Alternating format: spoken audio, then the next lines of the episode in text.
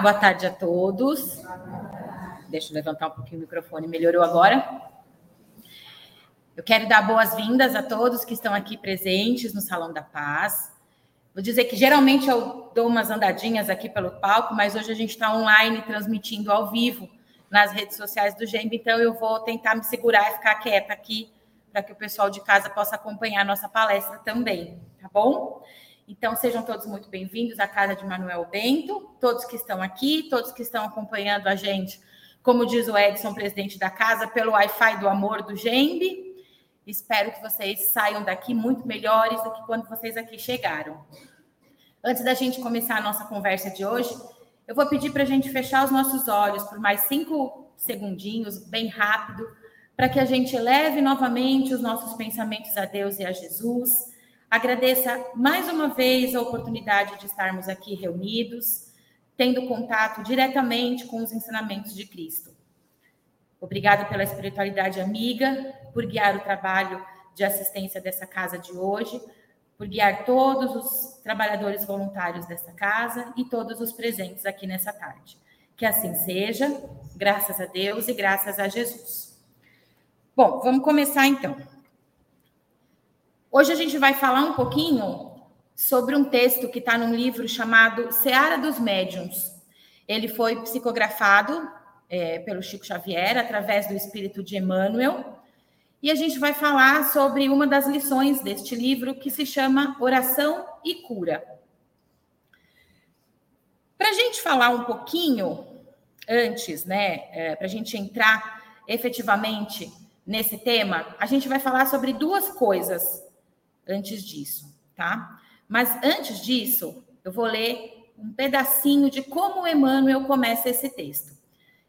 Ele usa como referência o livro dos médiuns e ele faz uma pergunta assim: Podem obter-se curas unicamente por meio da prece? E os espíritos respondem quando Kardec faz essa pergunta: Sim, desde que Deus o permita. Pode dar-se, no entanto, que o bem do doente esteja em sofrer por mais tempo, e então julgas que a vossa prece não foi ouvida. E aí, então, antes da gente começar efetivamente a falar sobre o texto do Emmanuel, a gente vai falar um pouquinho sobre dois temas: sobre a prece e sobre o sofrimento. Mas não só o sofrimento a dor, é, não só dos doentes, mas também do sofrimento como um todo. O sofrimento que a gente tem no dia a dia, sejam eles grandes ou pequenos. Bom, lá no livro dos Espíritos, na questão 659, diz que através da prece a gente pode fazer três coisas. A primeira é louvar, a segunda é pedir e a terceira é agradecer. A prece ela nada mais é do que um conjunto de palavras que tem como finalidade nos unir a Deus. Nós espíritas, né, como vocês já perceberam, a gente faz prece a todo instante. Quando a gente começa um trabalho, quando a gente termina um trabalho, quando a gente está em casa e a gente sente que alguma coisa vai sair do nosso controle, a gente faz uma prece. Tanto que a gente tem muito em mente o vigiai e orai né? Então a prece é um recurso muito importante para nos unir a Deus. Mas não adianta nada a gente só repetir algumas palavras e não ter essa conexão com Deus e não buscar nos ligarmos diretamente a Deus. A prece, opa, não, tá certo, desculpa. A prece ela sempre deve ser dirigida a Deus e a Jesus. Às vezes a gente perde um ente querido e pensa assim, ah, eu vou pedir ajuda para ele, né? Que ele pode me ajudar. Não, a gente vai atrapalhar ele lá do outro lado, lá no plano espiritual. As preces são sempre a Deus e a Jesus. Nenhum ente querido que desencarna ganha superpoderes para aliviar o nosso sofrimento. É muito importante que a gente saiba disso. Então, a prece sempre para Deus e para Jesus ela é, como eu disse agora há pouco, um poderoso instrumento. Mas de nada vai adiantar se ela não vier efetivamente do coração. Não precisa de palavras decoradas, não precisa de palavras bonitas. Quanto mais sincera a prece, melhor. E por quê? Porque Deus enxerga o que está dentro da gente. Ele enxerga a nossa intenção. Então não adianta nada a gente começar a fazer uma prece e o nosso coração ainda está sujo, o nosso coração ainda está escurecido por alguma mágoa que a gente tem. Importante é a intenção. Mas, Beth, espera aí, você acabou de me falar que eu não posso usar prece decorada e aqui na leitura do Evangelho a gente fez o Pai Nosso. Eu não posso rezar o Pai Nosso? Pode. Claro que pode. O Pai Nosso foi a única prece que Jesus efetivamente nos deixou. Então, sim, a gente pode usar o Pai Nosso. Mas vale de alguma coisa a gente deitar na cama e falar assim, Pai Nosso, Pai Nosso, Pai Nosso, Adianta alguma coisa? A gente está criando um vínculo com Deus? A gente está abrindo o nosso coração verdadeiramente para Ele? A gente não está criando vínculo nenhum com o nosso Pai. Estamos chamando Ele de Pai Nosso por chamar. Então, é muito preferível que a gente entre no nosso quarto e diga obrigada, Deus, pelo dia de hoje. Obrigada, espiritualidade amiga, por estar comigo, Jesus. E pronto. Veio do coração. Foi um agradecimento sincero. Lá em Mateus, no capítulo 6, dos versículos 5 a 13, a gente tem algumas orientações de como a gente deve fazer a nossa prece. Mas tu, quando orares, entra no teu aposento e, fechando a tua porta, ora a teu pai, que vê o que está oculto. E teu pai, que vê o que está oculto, te recompensará. Não precisa de alarde, não precisa que as pessoas saibam das suas orações. Esse é um momento seu com Deus. É um momento de sinceridade, um momento de respeito, é um momento de abrir o coração. Como diz o versículo, é orar para o Pai, que tudo vê, que vê tudo o que está oculto. Então não adianta a gente chegar mascarando o sentimento. Sabe quando a gente é criança, que a gente apronta alguma coisa, quando a gente era criança, aprontava alguma coisa, e aí chegava para o pai e para a mãe e falava assim: ah, mas não fui eu. Aí o pai olhava e falava: ah, sei. Ele tinha certeza que era, tinha sido a gente. É mais ou menos a mesma coisa. Deus sabe das nossas intenções, né? Deus sabe do que a gente faz ou do que a gente deixou de fazer. É... Vou continuar. Um engano muito comum é que a gente tente disfarçar as nossas reais emoções. Mas existem outros, e eu vou dizer mais dois. Um outro engano muito comum é quando a gente vai lá para a porta do nosso quarto, começa o nosso diálogo com Deus e aí a gente vai barganhando. Deus, me dá isso, porque hoje eu fui no Gêmeo assistir uma palestra. Aí eu saí do Gêmeo, eu ajudei uma pessoa que me pediu dinheiro na rua. Eu sou caridoso, eu sou bom, eu cuido do meu pai, cuido da minha. A gente começa a barganhar com Deus. Eu mereço isso, afinal de contas, olha quanta coisa boa eu estou fazendo. A oração não é uma barganha. A oração é a gente mostrar verdadeiramente o que a gente está precisando. Deus não vai dar nada para a gente só porque a gente está fazendo a nossa obrigação. Um outro engano muito comum, um outro erro, digamos assim, é quando a gente chega naquela parte do Pai Nosso e diz assim: perdoai as nossas ofensas. Mas espera aí, o fulano me ofendeu primeiro. Ele mereceu que eu xingasse ele, ele mereceu que eu revidasse. Sabe, Deus, ele não é, ele não é fácil, é muito difícil lidar com essa pessoa. Peraí, a gente está pedindo perdão porque a gente ofendeu, esperando ser perdoado, mas esse pedido está vindo realmente do nosso coração? Nesse momento, quando a gente começa a dizer para Deus, a justificar os nossos erros, Aí a nossa conexão cai, a internet trava, a linha do telefone cai. E aí já era. Como diz a minha sobrinha, perdeu a bênção, né? Não adianta nada. Então tudo está na intenção. A prece é o nosso momento de ligação com Deus. Não esqueçam disso. Essa comunhão, ela pode acontecer em qualquer lugar, dentro do carro, na sala da nossa casa, no nosso trabalho, na hora da refeição, dentro de um quarto de hospital. Sempre é momento de agradecer. E esse é um outro ponto que eu queria puxar importante em relação à prece. A gente está fazendo prece mais para pedir ou para agradecer? Será que a gente está olhando muito mais para o que nos falta ou a gente consegue olhar para aquilo que a gente tem? A oração, ela é objeto de estudos em algumas universidades ao redor do mundo. E aí alguns cientistas, eles conseguiram provar que no momento da prece, o nosso cérebro é ativado em diversas áreas, inclusive no lobo temporal. Então, a prece não é boa só para o nosso espírito, ela ajuda também o nosso corpo físico. Chico Xavier costumava dizer que a oração de uma mãe é tão poderosa que arromba as portas dos céus. E por quê? Porque não existe nada mais sincero do que a oração de uma mãe pelo seu filho. Concordam? E será que a gente consegue fazer as nossas preces tendo esse mesmo sentimento? Será que a gente consegue ter dentro da gente esse sentimento de uma mãe para um filho quando a gente faz a nossa prece, a nossa oração, os nossos agradecimentos e os nossos pedidos a Deus? Bom, a gente já entendeu um pouquinho melhor então sobre a prece. Agora eu posso começar a falar com vocês sobre o sofrimento. Tinha passado o slide. Bom,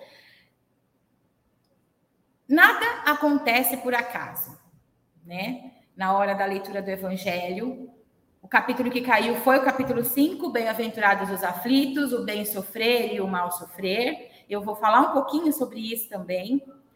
E aí, a nossa colega falou sobre a Terra ser uma escola. A gente não veio aqui a passeio. E é exatamente isso. Nós estamos num mundo de provas e expiações. A Terra é um planeta escola. E quem era feliz aqui, indo para a escola todo dia, fazendo prova, lição de casa?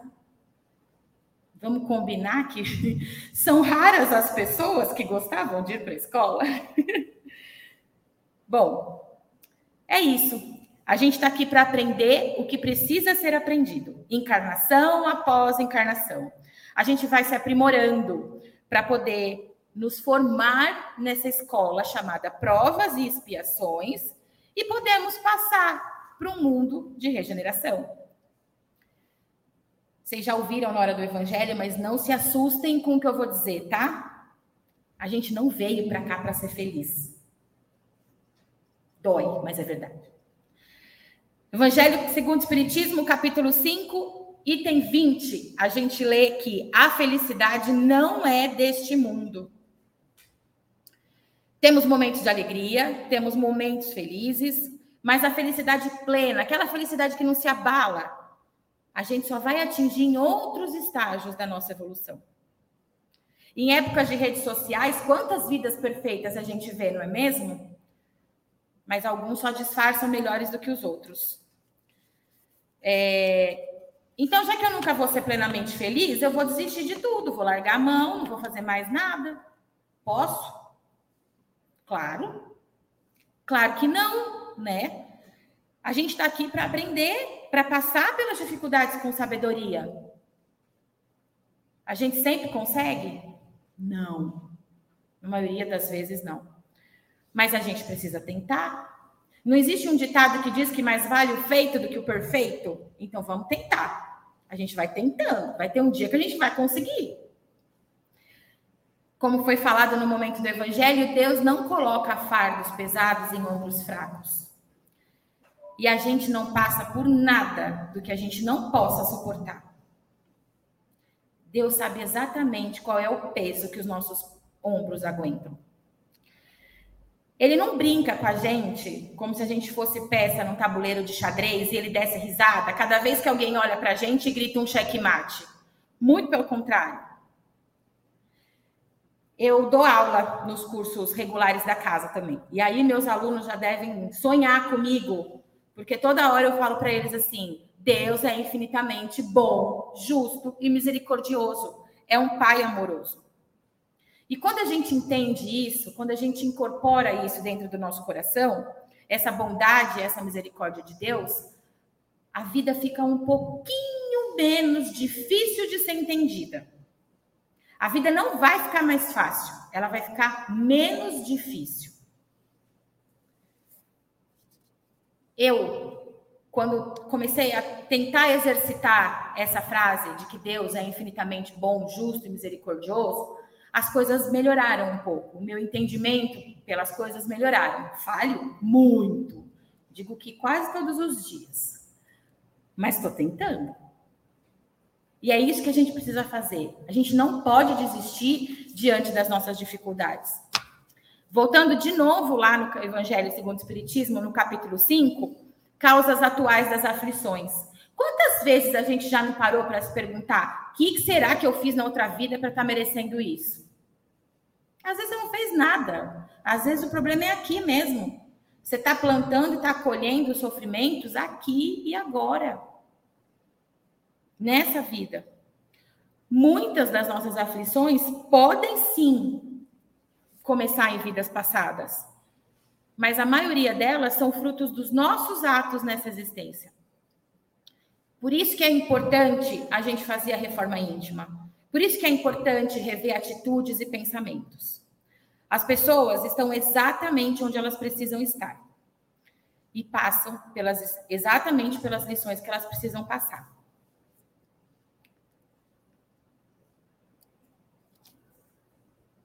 A gente tem a opção de escolher o caminho do bem e do mal sofrer, né?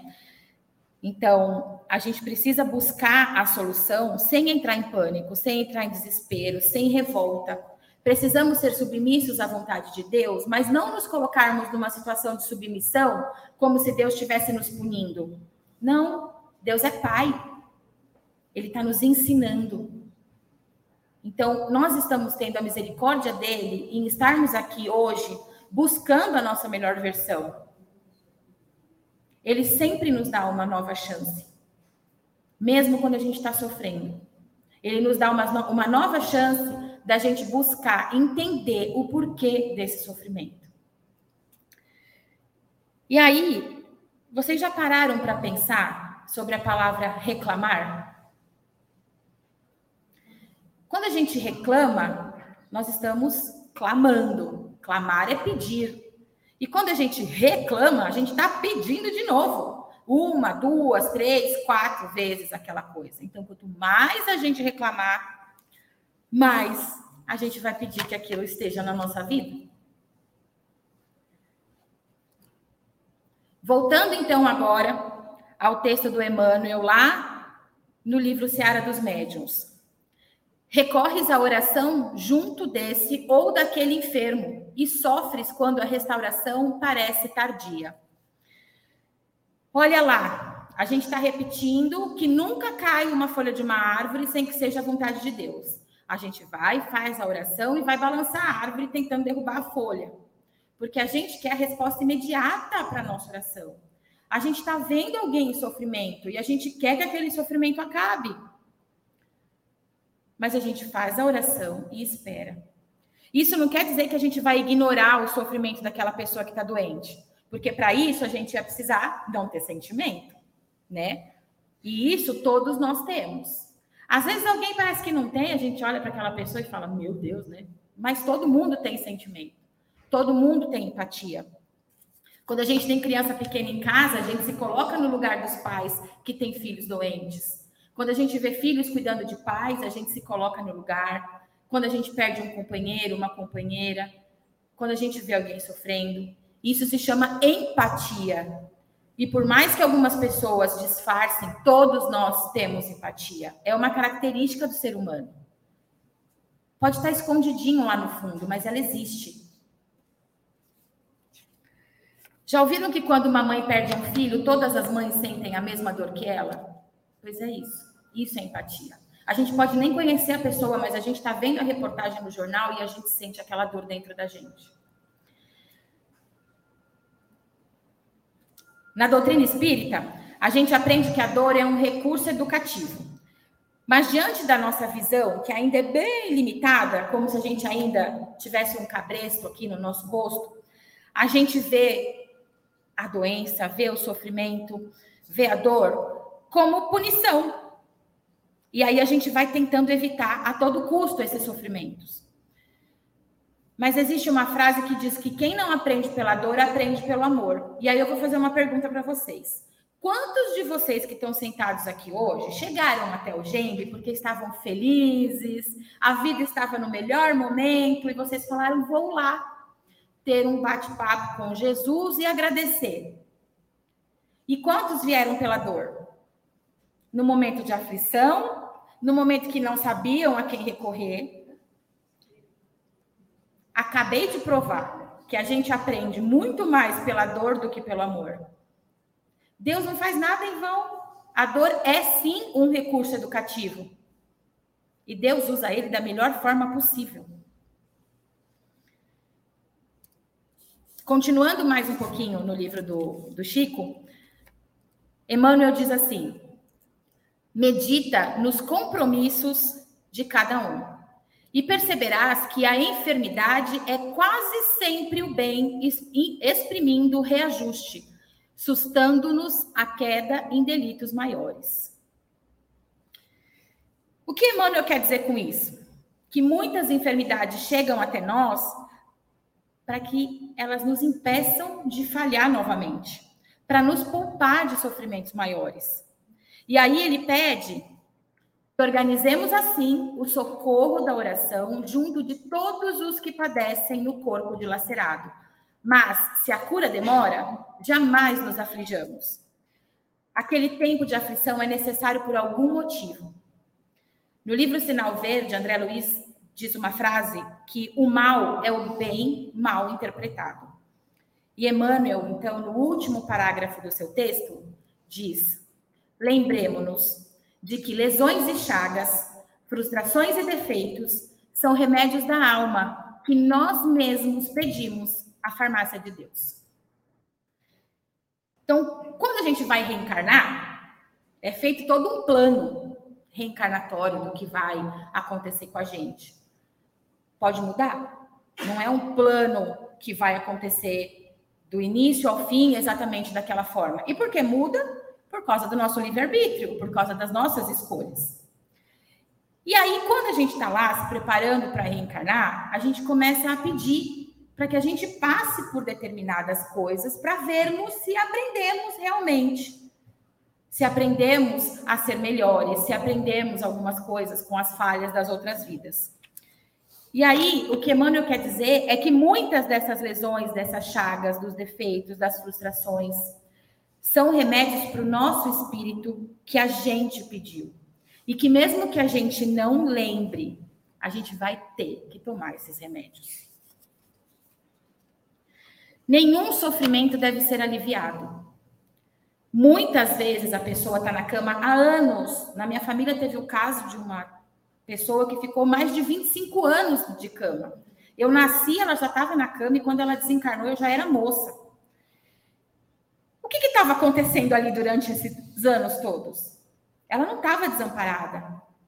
O espírito dela estava sendo amparado, estava sendo preparado, estava aprendendo alguma coisa com aquelas limitações todas que ela tinha. Foram necessários anos para que esse espírito pudesse, enfim, terminar o seu resgate. O que, que ela fez, o que, que ela deixou de fazer, não sei, e também a gente não vai ficar especulando esse tipo de coisa.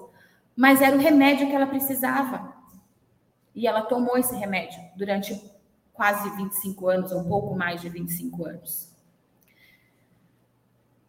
Para finalizar, a nossa conversa de hoje, eu quero deixar é, uma reflexão para vocês. Quero fazer uma pergunta. Quero que vocês respondam para vocês mesmos, dentro do coração de cada um de vocês. Voltando lá no nosso bate-papo, quando a gente falou da importância da prece. Quantas vezes a gente começa a nossa oração e diz assim: Pai nosso que estás no céu, seja feita a vossa vontade. Mas lá no fundo, a gente está esperando que ele faça a nossa. E nem sempre a nossa vontade é a certa, é a melhor para nós. Então é isso. Vou deixar mais esse versículo para vocês. Em tudo dai graças. Em tudo faça uma prece. Ore pelos enfermos, mas peça alívio. Além de pedir alívio, a gente pode fazer a nossa parte. Fazer a prece, sem esperar que a nossa prece seja atendida de brate pronto. Mas, acima de tudo, quando a gente for orar por alguém que está enfermo, seja essa enfermidade do corpo ou do espírito, que a gente peça que essa pessoa possa ter a serenidade de passar por esses obstáculos com toda a resignação e a sabedoria necessárias. Nós não passamos por nada do que Deus não permita e do que a gente não precise. Não somos vítimas isso é muito importante que a gente lembre. Cada um passa e cada um aprende exatamente a lição que precisa aprender. Então, que nas nossas preces, quando a gente for orar para alguém que está enfermo, que a gente possa pedir, sobretudo, resignação e sabedoria. Porque isso também é uma forma de praticar a caridade. Muito obrigada mais uma vez pela atenção de todos vocês. Eu espero que vocês voltem para casa de vocês com o coração um pouquinho mais quentinho, que hoje, quando forem fazer as preces de vocês, consigam se conectar verdadeiramente com Deus e com Jesus. Muito obrigada mais uma vez, Espiritualidade Amiga, por guiar as minhas palavras e pela oportunidade de estar aqui novamente no Salão da Paz, falando para tantas pessoas. Que assim seja, graças a Deus e graças a Jesus.